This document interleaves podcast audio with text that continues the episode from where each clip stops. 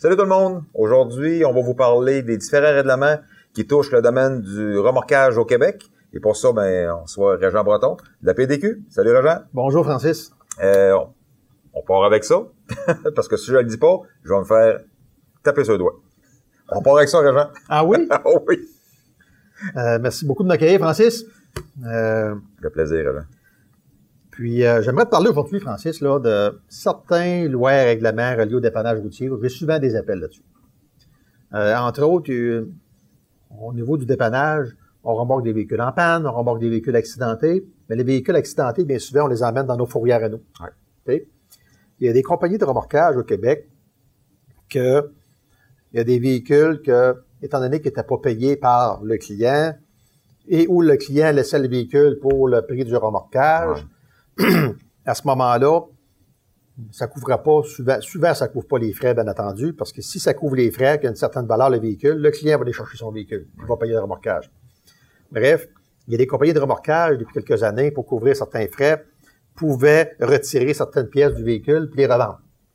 À ce moment-là, là, on vient de faire de la vente de pièces usagées. Il y a eu un encadrement là-dessus qui était fait par euh, l'Office de la protection du consommateur, qui l'appelle, ça s'appelle la loi sur le recyclage. La loi sur les le, le- le recyclage, Ouais, autrement dit. Autrement dit, dans le dépannage routier, tu as un véhicule accidenté, euh, puis euh, si tu veux absolument retirer des pièces pour les vendre, ben, ça te prend un permis de recycleur. Au même titre qu'un recycleur officiel, OK. que lui euh, euh, achète des véhicules, que ce soit des compagnies d'assurance ou euh, qui que ce soit, a un permis pour retirer les pièces et disposer convenablement des huiles des moteurs du véhicule et peut vendre les pièces par la suite. Nous, on se spécialise dans le remorquage. La plupart des compagnies au Québec ne font que du dépannage routier et ne veulent pas toucher aux pièces d'auto. C'est ça appartient à un autre secteur d'activité, Il faut que sois spécialisé là-dedans. justement. Bref, il y en a plusieurs que depuis que la loi est en vigueur depuis deux ans avec l'OPC, ont décidé de faire cette pratique-là parce qu'ils ne voulaient pas embarquer dans l'obligation d'avoir un permis et surtout des exigences que ça emmenait en parallèle aussi également. Donc, ça prenait un bassin de rétention, entre autres, si tu avais des pièces que de l'huile que Ah tu ben pouvais oui. démonter, et tout ça ben oui. justement. Fait que, euh, je tiens à avertir les gestionnaires d'entreprises de dépannage que si vous n'êtes pas au fait de ça, euh, que il se peut qu'à un moment donné, vous avez- si vous avez à visite de l'OPC, un inspecteur de l'Office de la protection du consommateur, c'est parce que c'est eux qui s'occupent de ça maintenant et non la SAC, que posez-vous pas de questions. La naïveté, la naïveté n'est pas une raison là, à, Non, non, non, c'est ça. C'est pas parce que je le savais pas que ça causera ça, ça comptera pas, là. justement. OK. Fait que pour pas vous ayez de problème, euh, moi, ce que je vous conseille en tant que président de l'Association du dépannage du Québec, embarquez pas là-dedans. Puis la spécialité dans le remorquage, 24 heures ce jour, un exemple. Puis, euh, ce que vous faites bien, que vous maîtrisez bien, restez dans ce cadre-là. On reste dans le remorquage. hein? C'est ça. Puis ceux qui ont besoin d'informations à ce niveau-là peuvent communiquer à l'association, puis euh, on sera en mesure de vous aider à ce niveau-là pour avoir plus d'informations. Les autres, ils ont-tu de l'aide, euh, justement, le véhicule qui remorque, euh, que le client n'a pas payé? C'est quoi? C'est perdu?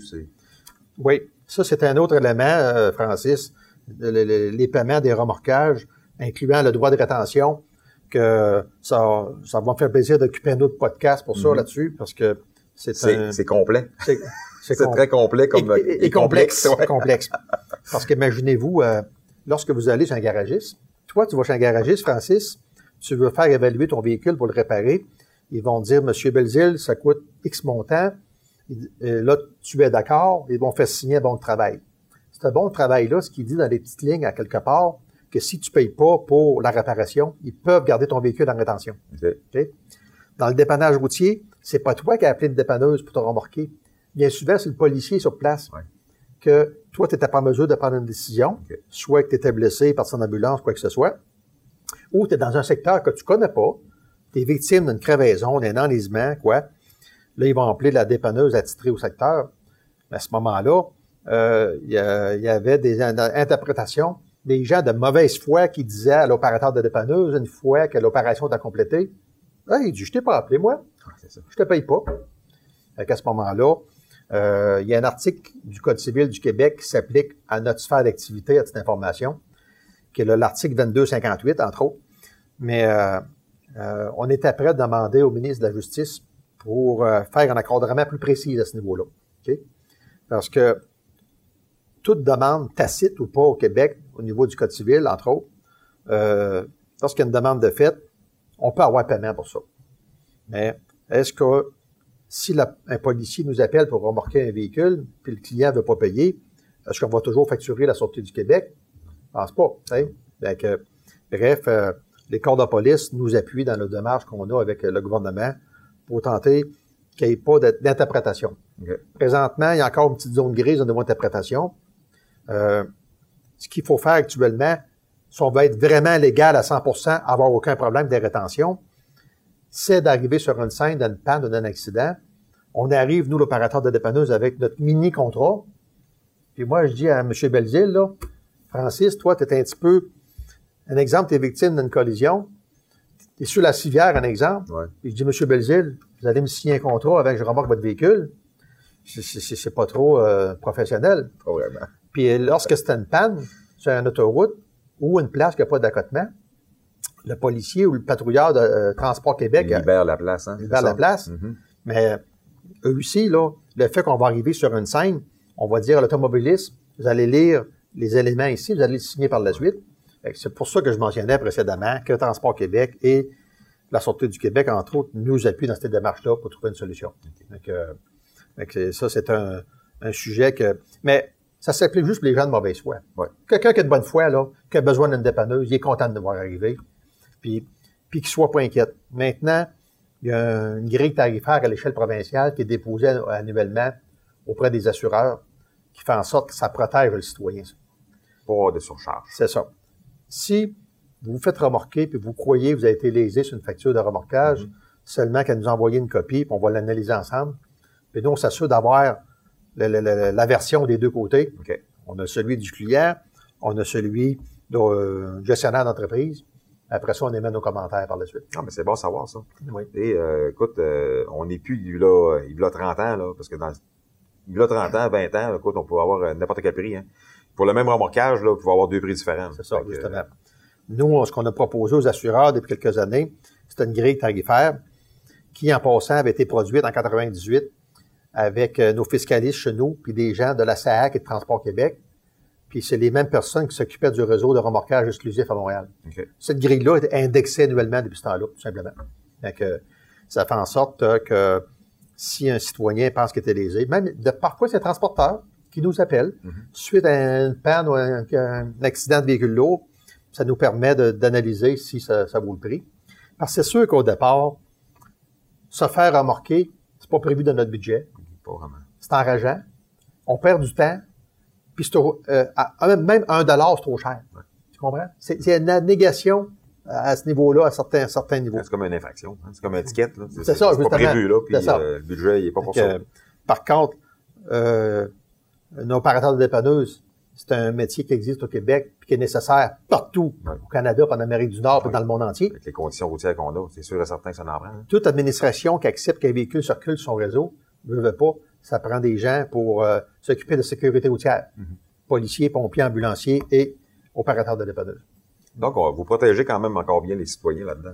Oui, C'est bon? Euh, on peut vous dire que euh, je mentionnais dans un autre podcast que on regroupe environ 82% du parc de dépanneuses au Québec. Euh, maintenant, les compagnies qui veulent adhérer à l'association, ils font face maintenant à un balotage. On s'assure d'avoir des compagnies crédibles avec des éléments qui sont vérifiables, qu'on peut vérifier, un exemple, à la Commission de transport du Québec, au niveau de la SAC, au niveau de la conduite, au niveau du plumitif.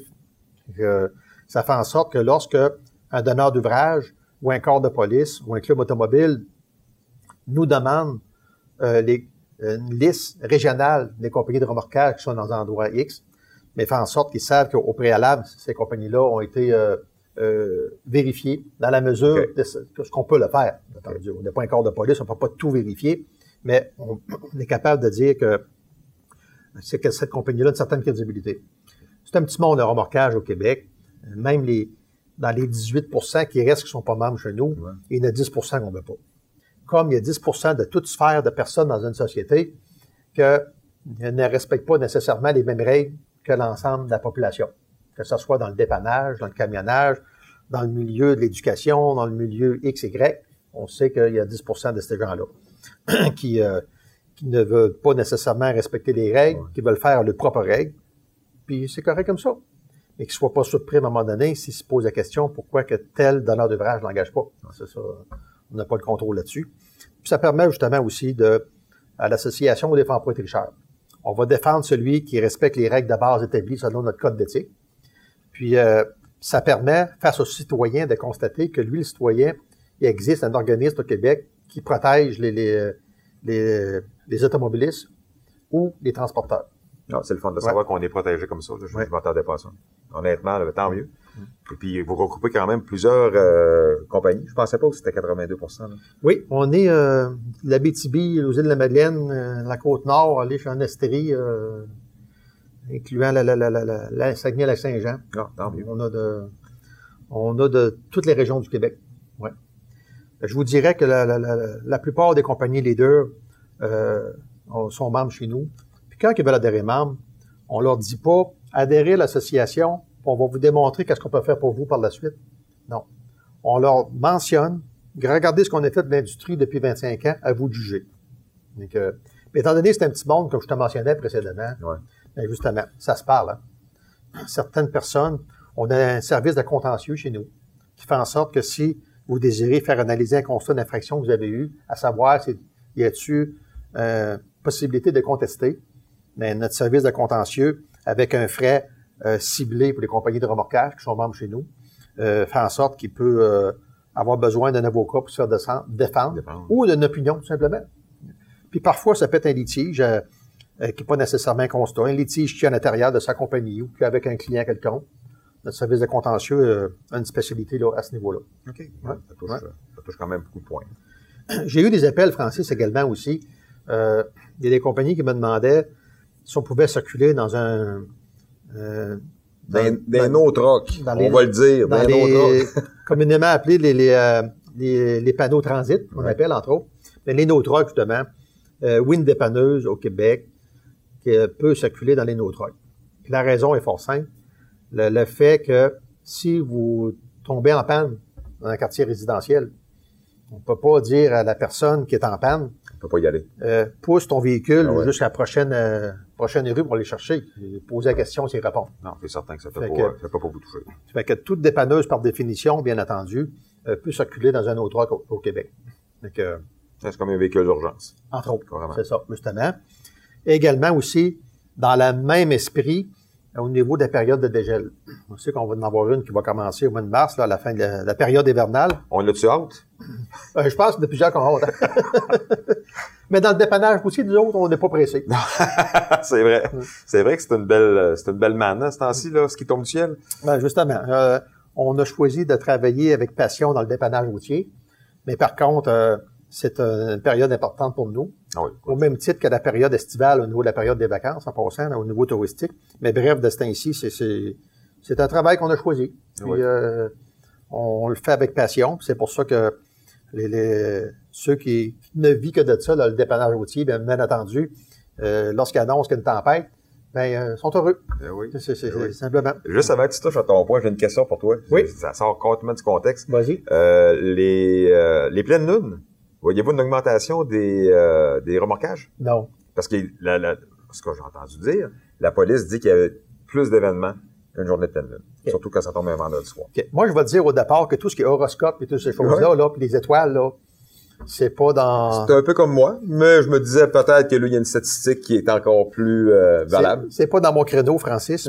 euh, ce qui est mentionné publiquement, comme tu disais précédemment, je le sais pas.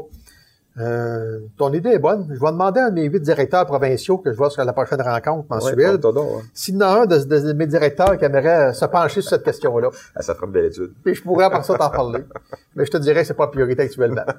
Euh, c'est plus le comportement du conducteur qui fait en sorte que peut-être que son com- comportement est influencé par la pleine lune, qui fait en sorte que ça cause plus d'accidents. Peut-être. Ça, ça peut arriver. Peut-être. Que, mais euh, on pourrait faire un podcast à un moment donné avec quelqu'un spécialiste en horoscope pour en parler. Hein? Ouais, pas sûr je vais embarquer. Le- le- on parlait d'opérateurs de dépanneuses passionnés tantôt. Euh, on parlait de, de... dégel. Oui, le, le Ça dégel. vous touche pas. Pour terminer le dégel, excuse-moi, justement. en période de dégel, une dépanneuse peut remorquer un véhicule sans être sujetti au, euh, au règlement sur les charges. Ouais. Je dis bien un véhicule. Si vous remorquez un véhicule sur, la, euh, sur votre plateforme et vous arrimez un deuxième véhicule arrière, sur le, le verrou arrière qu'on Ouais. appelle le wheel lift, vous avez, on n'est pas assujetti à ce moment-là. Ah, OK. Donc, c'est le règlement sur le, les charges et dimensions qui s'appliquent tel quel. Donc, si c'est pour dépanner un véhicule, on peut s'en servir. Oui. Moi, j'ai un... Ben, regarde, je vais te- tu, tu vas me répondre. J'ai euh, j'ai un, j'ai un pick-up, je tire une roulotte, euh, je tombe en panne, il, embarque le pick-up sur la plateforme et il accroche la roulotte. Pouf, on vient de défoncer. Tout dépendant le type de dépanneuse qui te remorque. Ouais, c'est ça. En sachant au préalable l'information que tu donnes, il va peut-être prendre une dépanneuse qui a une capacité de poids plus élevée pour faire en sorte que lorsqu'il va arriver ta roulotte, il va arriver au poste de pesée, il va respecter les normes de charge normalement prévues. OK.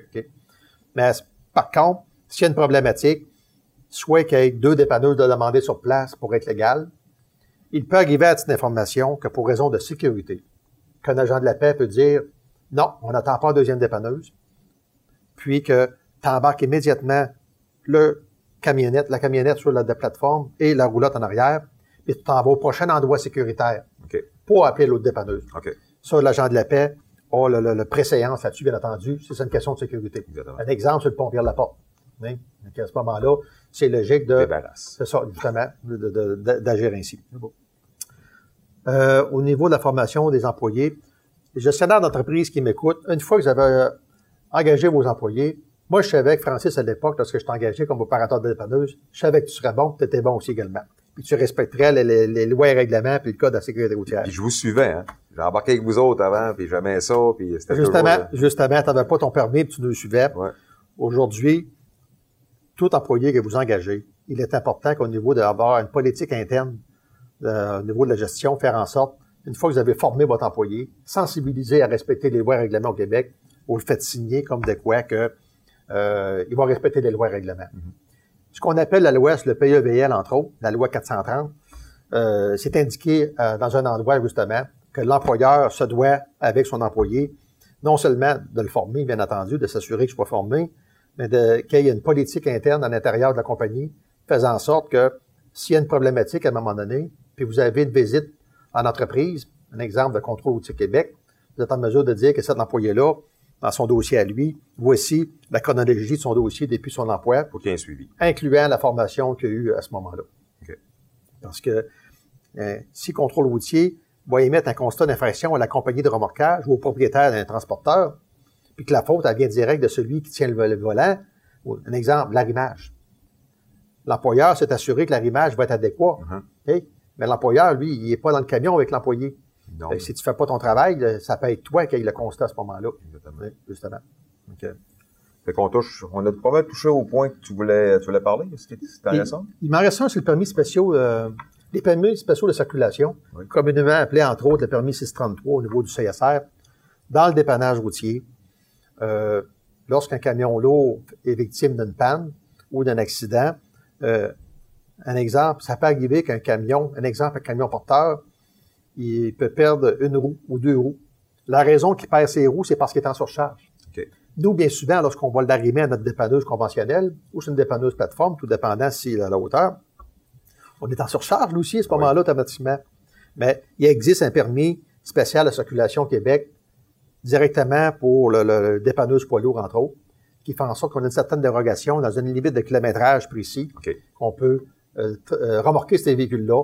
C'est pas en longue distance, là. C'est, regarde, on, on dépanne, puis on débarrasse le chemin. C'est ça, justement. OK. Ouais. Que, il y a un élément aussi également dans la longue distance aussi, qui, euh, qui ça, amène, ça amène plus de précision. Mais pour ceux qui s'intéressent, qui ont de l'intérêt là-dessus, qui ont besoin d'informations, qui communiquent euh, avec nous à pdq.ca, puis on va les, euh, les diriger pour avoir la bonne information afin que ce soit légal. Parfait. Merci beaucoup, Régent. Fait que ça a complété pas mal pour euh, les informations là, en lien avec euh, le dépannage. Fait que merci beaucoup de nous avoir suivis, puis on se voit pour un prochain podcast. Salut! Merci.